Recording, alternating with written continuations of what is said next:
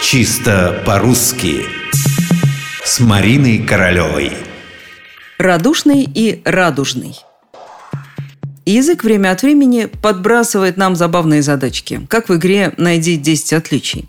Только до 10 доходит редко. Иногда бывает достаточно одного маленького отличия, чтобы слово изменилось коренным образом. Была у нас, скажем, буква «Ш». Заменили ее на «Ж». И вот уже нет слова «радушный», а есть слово «радужный».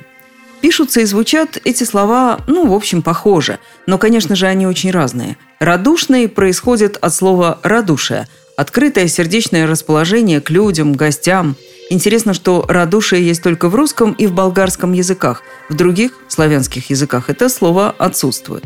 Зато в русском встречается аж с самого начала XVIII века. Предполагают, что возникло оно из слова «рододушие», так же, как в свое время «курносый» из «корноносый».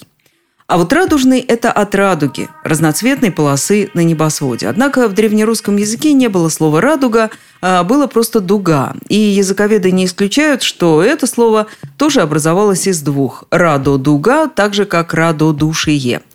Видите, начинали мы с того, что «радушный» и «радужный» слова совсем разные – но этимология коварна. Стоит только в нее углубиться, и все слова оказываются в какой-то степени родственниками. Однако это в далеком прошлом. Сейчас их все-таки лучше не путать.